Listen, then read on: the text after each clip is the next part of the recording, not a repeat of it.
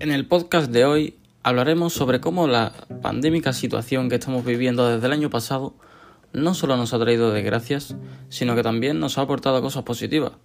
Por ejemplo, el año pasado cuando la cuarentena se hizo vigente, algunos ámbitos como la literatura y los libros tuvieron un gran crecimiento, debido a que las personas teníamos mucho tiempo libre en nuestras casas, y se creó un hábito de lectura en muchos hogares que hasta el día de hoy se mantiene.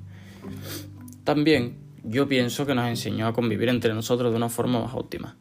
Si bien muchas familias no tenían el mejor trato entre ellos, la cuarentena les hizo aprender a convivir.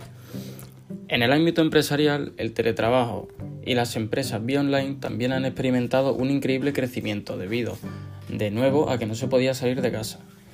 Es indudable que el coronavirus también ha hecho mella en nuestra forma de vivir y quizás muchos han adoptado hábitos de higiene necesarios por las medidas de seguridad que antes no tenían.